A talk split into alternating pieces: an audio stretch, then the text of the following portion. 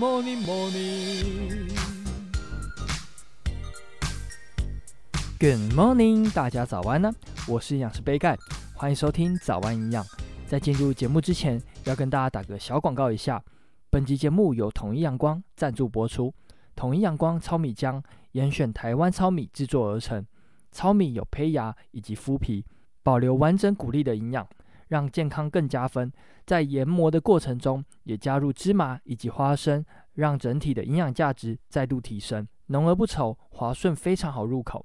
那讲到这款糙米浆，记得我小时候每天早上都会喝一杯，喝得饱又满足，而且嘴巴还会有一个糙米浆以及坚果的香气。那因为统一阳光糙米浆不添加色素以及香料，所以这香气是来自于食材的本身。我喝过这么多的糙米浆，真的只有这款糙米浆有这种香气，非常好喝又营养，推荐给大家。那简单介绍之后，就进入今天的主题吧。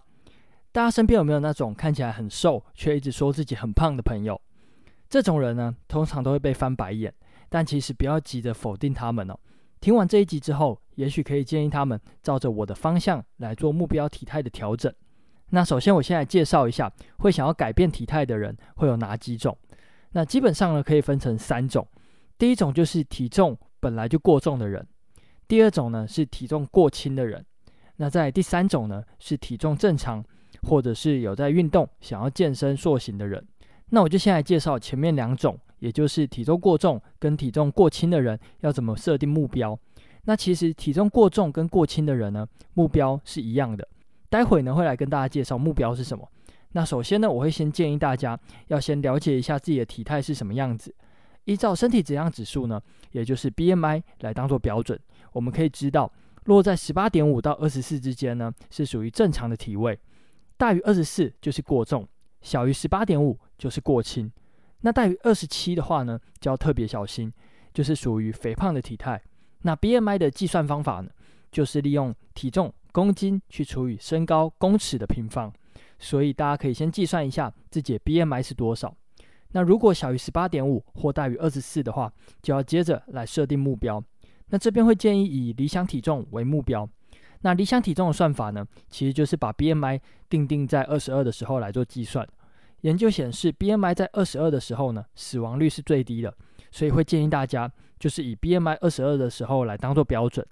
那理想体重的算法就是用二十二去乘上身高公尺的平方。大家可以先计算看看。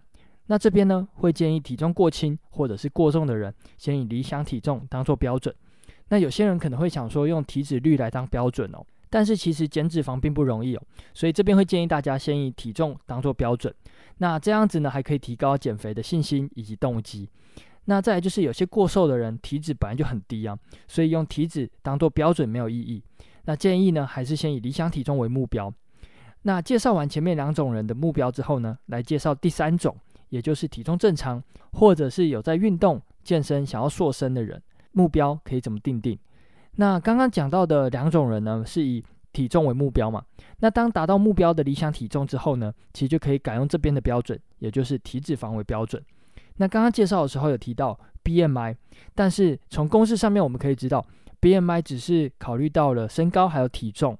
所以没有考虑到像是性别、年龄还有肌肉量这些因素都没有算到，这样子呢，可能就会变成有些人 BMI 算出来是过重，但实际上是因为有在健身，所以肌肉量多，导致体重比较高一点点。所以这个人呢，基本上是属于健康的体态，但是因为体重稍微上升，被归类到了过重。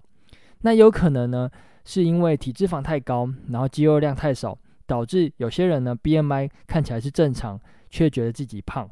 那这就是所谓的隐性泡芙人。那他可能看起来瘦瘦的，体脂肪却很高。那体脂肪的目标我们要怎么定定呢？大家可以先透过体脂率来判断哦。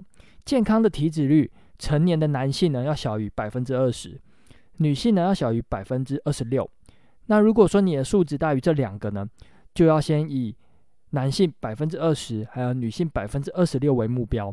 那男性呢，基本上体脂率降到百分之十五，线条就会很明显。那女性呢，大约降到二十一左右呢，线条就会变明显。所以如果体脂肪到正常的范围之后呢，就可以用男性百分之十五，女性百分之二十一当做目标来努力。那到这个程度之后呢，如果你不是要特别去比赛，其实不建议再减下去，因为体脂肪对我们人体其实是非常重要的。除了可以保护我们内脏器官之外呢，也可以帮助荷尔蒙的形成，所以不是越低就越好。那个人是建议不要太极端的减脂，正常范围好看就好了。那测量体脂肪的方式其实有非常多，常见的就是生物电阻抗分析的这种仪器，像是 InBody 或者是塔尼塔这种体脂计。那有些呢，像是体脂夹这种简易的工具也可以测量。那大家如果想要改变体态，每个月可以测量一次，试着记录一下自己的变化，会很有成就感哦。那接着我来总结一下，如果你是因为体重过重或者是过轻的话呢，可以先用理想体重来当做目标。那如果你是体重正常或是有在健身运动的人，就可以用体脂率来当做目标。那尝试记录一下自己的体态，持之以恒才会有美好的结果哦。那今天早安养就到这边喽，希望可以帮助到大家。再次感谢统一阳光赞助本集节目。那杯盖有出一本书，叫做《营养师杯盖的五百大卡一定瘦便当》，对菜单设计还有烹调有兴趣的朋友，赶快到资讯栏看看。有任何问题或是鼓励，也都欢迎在底下留言。别忘了给五颗星哦。最后，祝大家有个美好的一天。